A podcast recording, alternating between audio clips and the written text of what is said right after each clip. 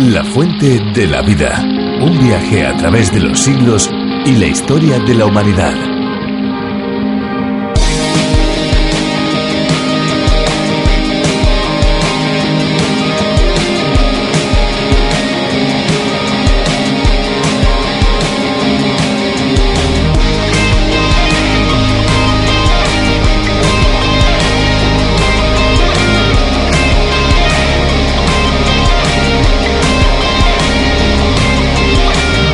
Existen más de 70.000 sustancias conocidas que contaminan el agua. Un ejemplo es el líquido que contiene las pilas. Una sola pila de reloj puede contaminar miles de litros de agua, siendo necesario realizar un tratamiento para que se pueda volver a consumir sin ninguna preocupación.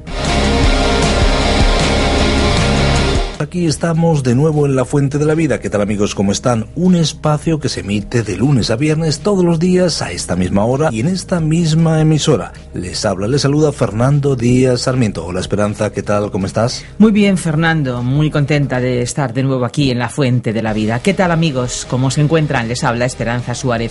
La verdad es que a medida que vamos avanzando en la Fuente de la Vida estoy cada vez más satisfecha. Debe ser porque el mensaje de este espacio está lleno de vida y de esperanza. Por supuesto, de eso no te quepa la menor duda. También así lo demuestran las diferentes eh, cartas y mensajes que ustedes nos mandan. La Fuente de la Vida es un espacio que tiene su idea original en el programa a través de la Biblia del teólogo y profesor de Biblia John Vernon McGee.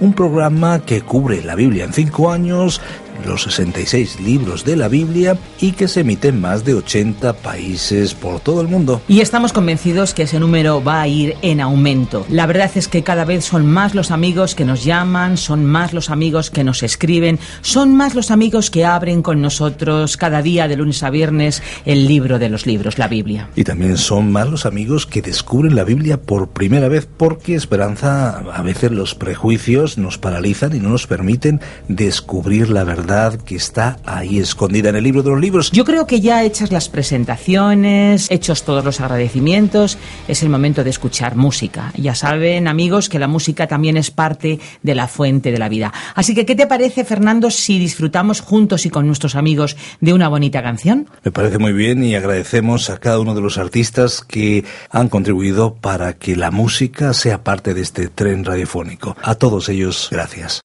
Medio hobbit, medio niño, medio grande, medio chico, ilusión y estado puro de inquietud.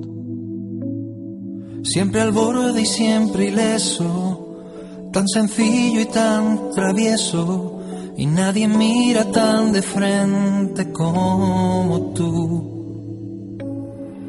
Y has visto cómo nieva esta mañana, cómo está blanca tu ventana, que siempre Dios responde a un niño como tú que le ora con el alma.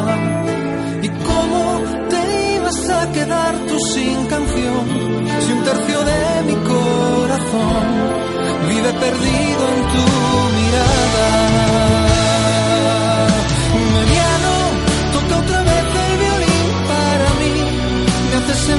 sentir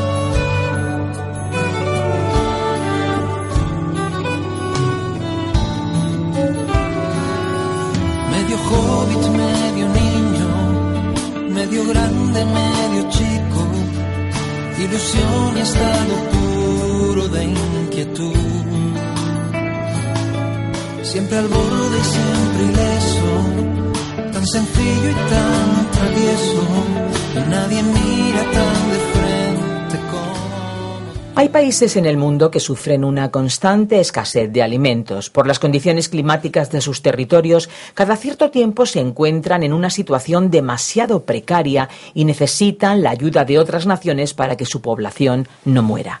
En tiempos de necesidad, la ayuda, desde luego, es algo fundamental. Sin la solidaridad, el resultado es un estado de desigualdad en la que algunos sufren y se ven sin esperanzas de salir adelante. Es por eso que los medios de comunicación siempre recalcan en los mensajes que es necesario ayudar a los demás. Es en medio de necesidad como las crisis humanitarias cuando la sociedad tiene la posibilidad de demostrar algo de amor y de cuidado. Hoy vamos a empezar un nuevo libro de la Biblia, concretamente el libro de Ruth, y claro, como es lógico, vamos a empezar en su capítulo número uno. Conoceremos un relato muy interesante que habla de solidaridad. Conozcamos la historia de Ruth y Noemí. Ruth capítulo 1 versículos 1 al 13. La fuente de la vida. Continuando nuestro recorrido por el Antiguo Testamento, llegamos hoy al libro de Ruth. En primer lugar tendremos una introducción. Hoy llegaremos hasta el capítulo 1, versículo 13. Se cree que este libro pudo haber sido escrito por Samuel, aunque no existe una prueba fehaciente que lo demuestre. El versículo clave en este libro de Ruth es el que se encuentra en el capítulo 3, versículo 18, donde dice, Entonces Noemí dijo, Espérate, hija mía, hasta que sepas cómo se resuelve el asunto porque aquel hombre no descansará hasta que concluya el asunto hoy. El asunto estaba en manos de alguien que era un hombre de acción, que tomaría el caso de la redención de Ruth en sus manos. Ella podría descansar en él. Es una hermosa figura de lo maravilloso que es tener un Salvador como Jesucristo, el Redentor en quien uno puede descansar y disfrutar de su obra de redención. El tema de este libro es el pariente redentor. Este pequeño libro de Ruth ha sido de bendición espiritual para muchas personas. Ruth es una adición al libro de los jueces y su contenido histórico tuvo lugar durante este periodo. Es una hermosa historia, un relato feliz acerca de algunas personas que vivieron durante el periodo triste que se describe en el libro de los jueces. Este libro ha sido reconocido como una joya literaria en varios círculos. Se informa que el doctor Samuel Johnson un genio literario del siglo XVIII hizo una copia del libro de Ruth. Lo copió todo en escritura, incluyendo la totalidad del texto, y lo leyó delante de un grupo de hombres, miembros de un club en Londres, como una producción que él había leído recientemente. Los miembros del club, creyendo que era una composición moderna, elogiaron unánimemente y en voz alta el manuscrito. Probablemente creyeron que el doctor Johnson mismo lo había escrito, pero él les informó que había sido tomado de un libro que ellos rechazaban, y ese libro era la Biblia misma. La hermosura y excelencia de la historia de Ruth no puede pasar inadvertida aún al creyente más indiferente. El libro de Ruth registra la historia del amor de la sierva de Moab revela el poder del amor puro y apasionado. Cuenta del apego intenso que existía entre Ruth y su suegra Noemí, pues el amor verdadero es tan fuerte como la misma muerte. Este libro registra un romance que triunfó sobre obstáculos raciales y religiosos, y cuenta de dos corazones que fueron unidos con los lazos del amor. El libro de Ruth es una prueba de laboratorio que demuestra que la más grande de las características humanas es el amor, lo cual es evidente también en el nivel divino. La palabra amor solamente se usa una sola vez en todo este libro y nos habla del amor de Ruth por su suegra en el capítulo 4, versículo 15. En cuanto al romance de Ruth, la palabra amor no aparece. Sin embargo, no puede pasar inadvertido el hecho de que el suyo fue un gran romance. Esta historia ilustra el gran amor de Dios por nosotros en la actualidad. El autor de estos estudios bíblicos, el doctor Vernon McGee, nos cuenta que el libro de Ruth primero le atrajo cuando era estudiante en el seminario. Una noche, continúa el doctor Magui, me encontré en la biblioteca leyendo un libro escrito por uno de los grandes reformadores, un libro que era de lectura requerida para una de las clases. Su autor escribió este libro cuando era muy joven. En muchas maneras era un libro maravilloso, pero pronto su lectura se volvía pesada. Así que muy pronto empecé a hojear el libro. Llegué al lugar donde el autor hablaba de los tipos de redentor. Nombraba a Moisés, a Sansón y a Samuel. Creyendo que yo no había visto un nombre, volví y descubrí que no había mencionado Booz. Estaba excluyendo el lado amoroso de la redención. Presentaba la salvación y la redención como cualquier negocio o transacción fría. Cristo pagó la salvación con su sangre, y eso era todo. Presentaban la redención como un asunto meramente legal e impersonal. La historia de Ruth y Booz muestra el aspecto del amor en la redención. Y estimado oyente, la salvación es como una intriga de amor. El apóstol Juan nos dijo en su primera carta, capítulo 4, versículo 19, Nosotros le amamos a Él porque Él nos amó primero. Y esto es lo maravilloso en cuanto a la salvación. Usted descubrirá que muchos escritores del pasado han puesto gran énfasis únicamente sobre el hecho de que la salvación fue una transacción, pero realmente se trata de un asunto de amor. El apóstol Pablo dijo en su carta a los Gálatas, capítulo 2, versículo 20. Con Cristo estoy juntamente crucificado y ya no vivo yo, mas vive Cristo en mí. Y lo que ahora vivo en el cuerpo, lo vivo en la fe del Hijo de Dios, el cual me amó y se entregó a sí mismo por mí. En nuestro estudio del libro de Ruth veremos el lado amoroso de la redención. Lo vimos también en el libro del Éxodo, donde el énfasis fue puesto en la liberación que Dios realizó por su pueblo. Empezamos a sentir el latido del corazón de Dios al sacar del cautiverio a su pueblo. No se le ha dado el énfasis que se debe a este aspecto amoroso de la salvación. En la Edad Media, Anselmo escribió un libro que llevaba como título Cordis Homo, que trata el tema del por qué Dios se hizo hombre. Habló del hecho de que Cristo vino para lograr la redención, pero no pone ningún énfasis en el amor. A través de los siglos, teólogos y predicadores tampoco expusieron el aspecto amoroso de la salvación. Estimado oyente, Dios nos ama. Aunque Ruth es un libro pequeño, de solamente cuatro capítulos, tiene mucha importancia en relación con la venida de Jesucristo al mundo. Sin este libro y su genealogía no podríamos relacionar a la casa de David con la tribu de Judá. Es un eslabón importante en la cadena de la escritura que comienza en el Génesis y conduce directamente al nacimiento de Jesucristo en el establo de Belén y a la cruz, a la corona y al trono de David en el cual un día el Señor se sentará. Y eso es muy importante. El libro de Ruth es singular por presentar una fase importante de la doctrina de la redención, al presentar al lector el único ejemplo en la Biblia del pariente redentor en acción.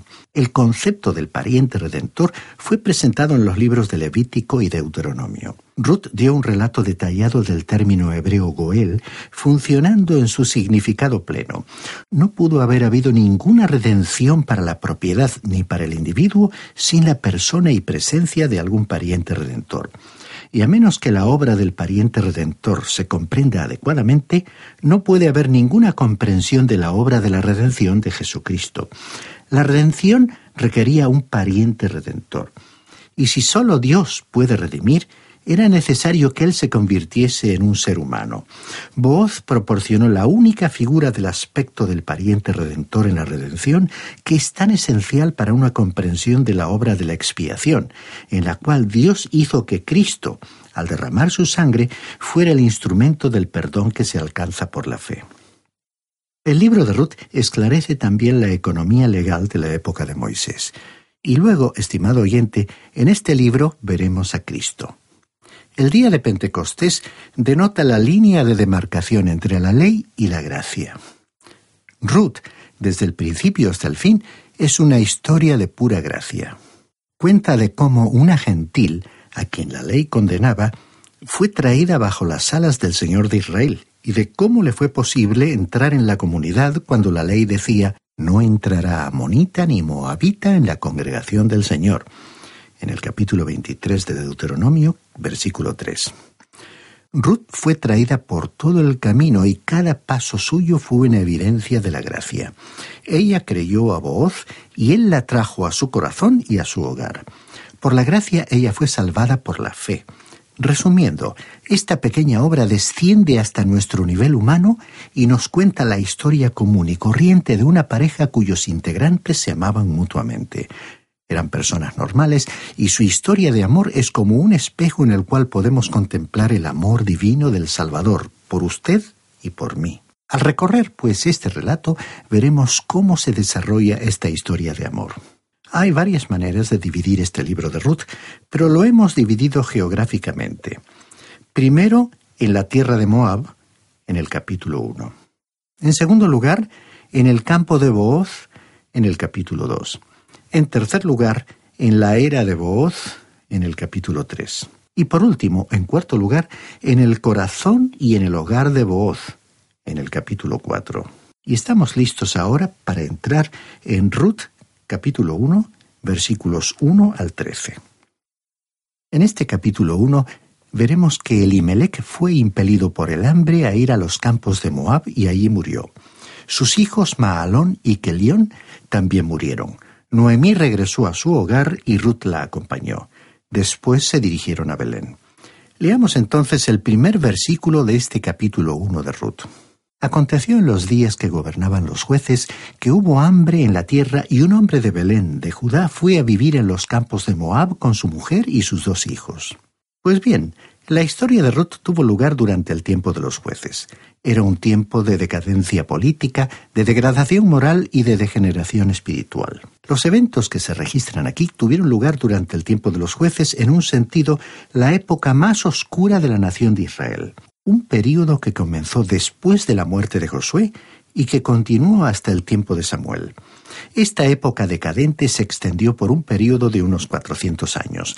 Los israelitas habían sido redimidos de Egipto con sangre, guiados sin peligro a través del desierto con el poder de Dios y traídos personalmente por él a la tierra prometida. Ahora, Parecía que habiendo estado rodeados de estas circunstancias tan favorables, servirían a Dios y se hallarían al comienzo de un periodo de gran bendición y prosperidad. Ciertamente, tan feliz entrada proveía grandes expectativas para el futuro. Sin embargo, no fue así. Por ello, la historia de Ruth presenta un claro contraste con la época oscura de los jueces. El libro de los jueces terminó con una apostasía religiosa, una decadencia moral y una anarquía política. El último versículo del libro dice, En estos días no había rey en Israel. Cada uno hacía lo que bien le parecía. Sin duda Boaz conoció a algunos de los jueces. El libro de Ruth proviene de un periodo de gran inmoralidad y es como una historia clara escrita sobre circunstancias oscuras. Es una historia hermosa, una historia dulce que ocurrió en un periodo de compromiso, corrupción y confusión. Fue como una luz brillante en medio de la oscuridad. Así es la manera en que Dios escribe. Quizás usted habrá notado en las revistas algunos avisos comerciales que están impresos con letras blancas sobre un fondo oscuro, y habrá notado el contraste que ofrecen y cómo resaltan en la página. Pues bien, Así es como Dios escribe. Sobre el fondo negro del pecado, Dios escribe la bella historia de la salvación. Sobre las circunstancias oscuras de los días de los jueces, días en que los seres humanos estaban controlados por el pecado y sus pasiones, cuando cada uno hacía lo que bien le parecía, se nos presenta el panorama descrito en los capítulos 1 al 13 de la epístola a los romanos. Ruth revela el hecho de que a cualquier joven le es posible vivir para Dios, si es que realmente quiere vivir para Dios. Fíjese usted en que hubo hambre en la tierra, y esta fue una de las trece hambres que se mencionan en el Antiguo Testamento. Y estas siempre ocurrían durante un tiempo de juicio. Aquellos no fueron solamente días sombríos, sino que también fueron los más oscuros. Por lo tanto, el juicio de Dios descendió sobre la tierra. Leamos ahora el versículo 2 de este capítulo 1 de Ruth. Aquel hombre se llamaba Elimelech y su mujer Noemi. Los nombres de sus hijos eran Malón y Kelión, efrateos de Belén de Judá. Llegaron pues a los campos de Moab y se quedaron allí. Un hombre llamado Elimelech de Belén de Judá fue a residir en los campos de Moab junto con su esposa y sus dos hijos. Es muy importante buscar el significado de los nombres bíblicos. Belén significa casa de pan. Judá significa alabanza. Aquí está un hombre que vivía en la casa de pan y en el lugar de alabanza. Ese sería un lugar maravilloso para vivir, ¿no le parece? Pero fue a morar a Moab con su familia porque había hambre en su tierra. Parece que no confiaba en el Señor. Es muy interesante lo que se dice en cuanto a Moab en el Salmo 108, versículo 9.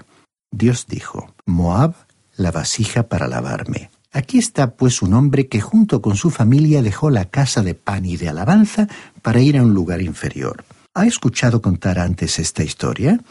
Estamos seguros que sí la ha escuchado. Es la historia que nuestro Señor contó acerca del Hijo pródigo. Recordará usted que el Hijo pródigo dejó la casa de su padre y se fue a comer con los cerdos. En el libro de Ruth tenemos el relato de una familia pródiga y no solamente de un hijo pródigo. Esta familia pródiga sería castigada allá en el país lejano. Todo pródigo será castigado en el país lejano. Pero cuando vuelve, no es castigado sino perdonado. Dios siempre recibe al Hijo de Dios que se vuelve hacia Él desde el país lejano, donde ha sufrido la disciplina merecida. Ahora, el nombre Elimelech significa mi Dios es rey. El nombre de su esposa Noemí significa placentera, agradable. Aquí están, pues, mi Dios es rey y placentera. Nunca le sería posible a uno encontrar mejor pareja que esta. Pero observemos a sus hijos. Malón significa enfermo y Kelión significa enclenque. Estos son nombres extraños para hijos, pero parece que se los pusieron porque eran los más apropiados. Parece que Noemí vivía por encima de las circunstancias adversas y siempre apreciaba el aspecto positivo de la vida. Tenía dos hijos enfermizos, pero nunca le sería posible a uno saberlo al hablar con ella, y hay muchas personas con un carácter agradable como el de ella. Ahora, estas personas eran efrateos de Pelén de Judá. Entraron en los campos de Moab. Y eso ya sería bastante malo, pero para colmo continuaron viviendo allí. Recordando la parábola del hijo pródigo, una vez alguien preguntó, ¿qué le habría pasado al hijo pródigo si hubiera muerto en la pocilga? Pues habría muerto siendo hijo nunca habría muerto siendo un cerdo. La familia de esta historia le pertenecía a Dios. Eran hijos suyos, pero estaban en un país lejano y tendrían que regresar a casa. Ahora el versículo 3 dice, Murió Elimelech, marido de Noemí, y quedó ella con sus dos hijos. Elimelech, mi Dios es rey. ¿Qué nombre más maravilloso tenía Elimelech? Cada vez que se nombraba resonaba como un testimonio pero murió y dejó a su esposa con sus dos hijos. Ahora ya dijimos que serían castigados en un país lejano, y aquí comenzaron sus problemas. Leamos ahora el versículo 4 de este primer capítulo de Ruth, los cuales se casaron con mujeres moabitas. Una se llamaba Orfa y la otra Ruth, y habitaron allí unos diez años. El nombre Orfa significa cierva. El nombre Ruth ordinariamente significa hermosura. Era bella y tenía un maravilloso carácter. Hay una palabra que nos gusta usar para describirla. ¿Sabe usted cuál es? Es encantadora. Ruth era encantadora. Tenía una maravillosa personalidad e inteligencia, y además ella llegó a un conocimiento de Dios. Leamos ahora el versículo 5. Murieron también los dos, Malón y Kelión, quedando así la mujer desamparada, sin sus dos hijos y sin su marido. Ahora Noemí, aquella cuyo nombre significaba placentera, había perdido no solamente a su esposo, sino también a sus dos hijos cuyos nombres significaban enfermo y enclenque. Ya dijimos que serían castigados en el país lejano. Ambos jóvenes murieron y ahora tenemos aquí a tres viudas. Noemí había salido a los campos de Moab con tres hombres y había acabado con dos mujeres que eran extranjeras. Consideremos ahora la decisión de regresar a Judá. Leamos los versículos 6 al 10 de este capítulo 1 de Ruth. Entonces se puso en marcha con sus nueras y regresó de los campos de Moab, porque oyó en el campo de Moab que el Señor había visitado su pueblo para darle pan. Salió pues del lugar donde había estado y con ella sus dos nueras, y comenzaron a caminar para regresar a la tierra de Judá. Y Noemí dijo a sus dos nueras, Andad, volveos cada una a la casa de su madre. Que el Señor tenga de vosotros misericordia, como la habéis tenido vosotras con los que murieron y conmigo. Os conceda el Señor que hayáis descanso cada una en casa de su marido. Luego las besó, pero ellas alzando su voz y llorando le dijeron, Ciertamente nosotras iremos contigo a tu pueblo. Dios había bendecido nuevamente la tierra de Judá porque el pueblo se había vuelto a Dios. Noemí oyó esas noticias y entonces resolvió regresar a su propio país. Ella y sus dos nueras comenzaron el viaje, pero junto al camino Noemí se detuvo para hablarles sobre algo muy serio. Ella habló favorablemente en cuanto a sus nueras. Ahora, generalmente la madre que tiene un hijo no cree que haya una mujer que sea lo suficientemente buena como para él. Pero Noemí creía que estas jóvenes sí eran buenas para sus hijos y las apreciaba mucho. Aquí vemos que las aconsejó que regresaran a su pueblo para quedarse allí. Eso significaba que podrían casarse luego con los de su propio pueblo. Ahora, regresar a casa realmente significaba para ellas volver a la idolatría, y al parecer estas dos mujeres se habían declarado a favor de Dios. Pero mientras que una era genuina en cuanto a sus creencias, la otra no lo era. Ahora, algunas de las cosas que Noemí les había dicho las entristeció. Ahora, algunas de las cosas que Noemí les había dicho las entristecieron, eso es seguro.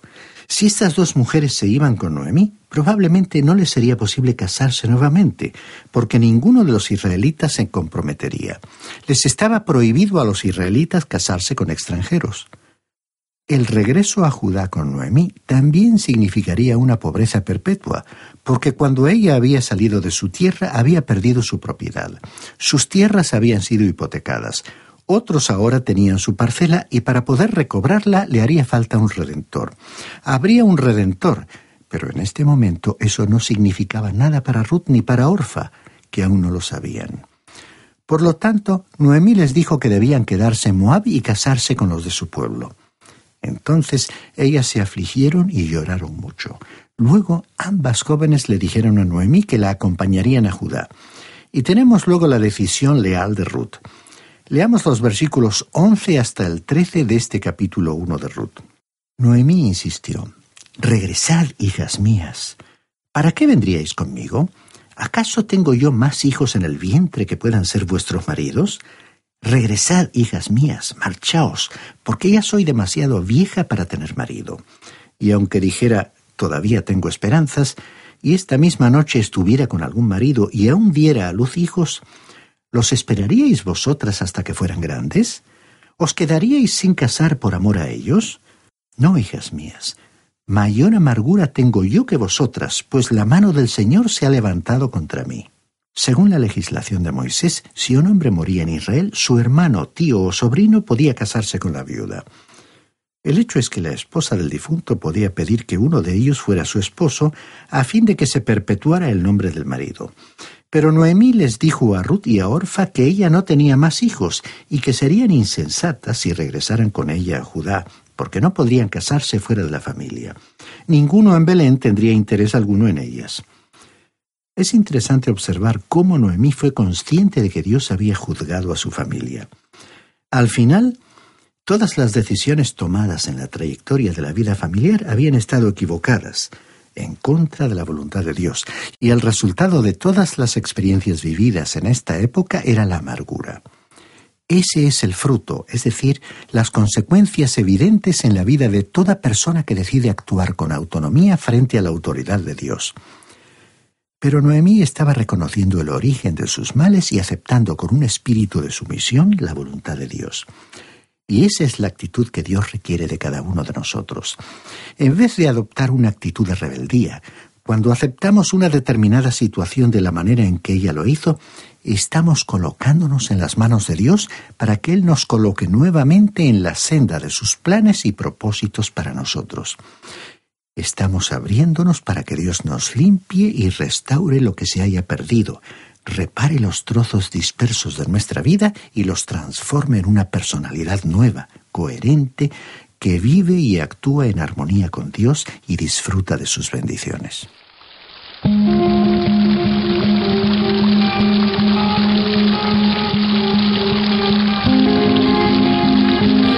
Interesante el viaje que hemos realizado en estos capítulos de este libro de la Biblia. Yo no sé si a ustedes les sucede como a mí, pero es que se me pasan los minutos tan rápido que me gustaría, sinceramente, escuchar un poquito más. Pues sí, tienes mucha razón, Esperanza, pero ya hemos consumido prácticamente todo el tiempo. Lamentándolo mucho, es el momento de despedirnos, aunque nuestros amigos pueden escuchar este y otros programas de nuevo en una dirección www.lafuentedelavida.com. Ahora, si te parece, les recordamos las vías de comunicación para que contacten con nosotros. Pues sí, tenemos un número de teléfono al cual ustedes pueden dirigirse, 91 422 0524. Tomen nota, 91 422 0524. También pueden escribirnos al apartado de correos 24081, código postal 28080 de Madrid, España. Y si lo prefieren, pueden enviarnos un correo electrónico a la siguiente dirección info arroba radiocadenadevida.com.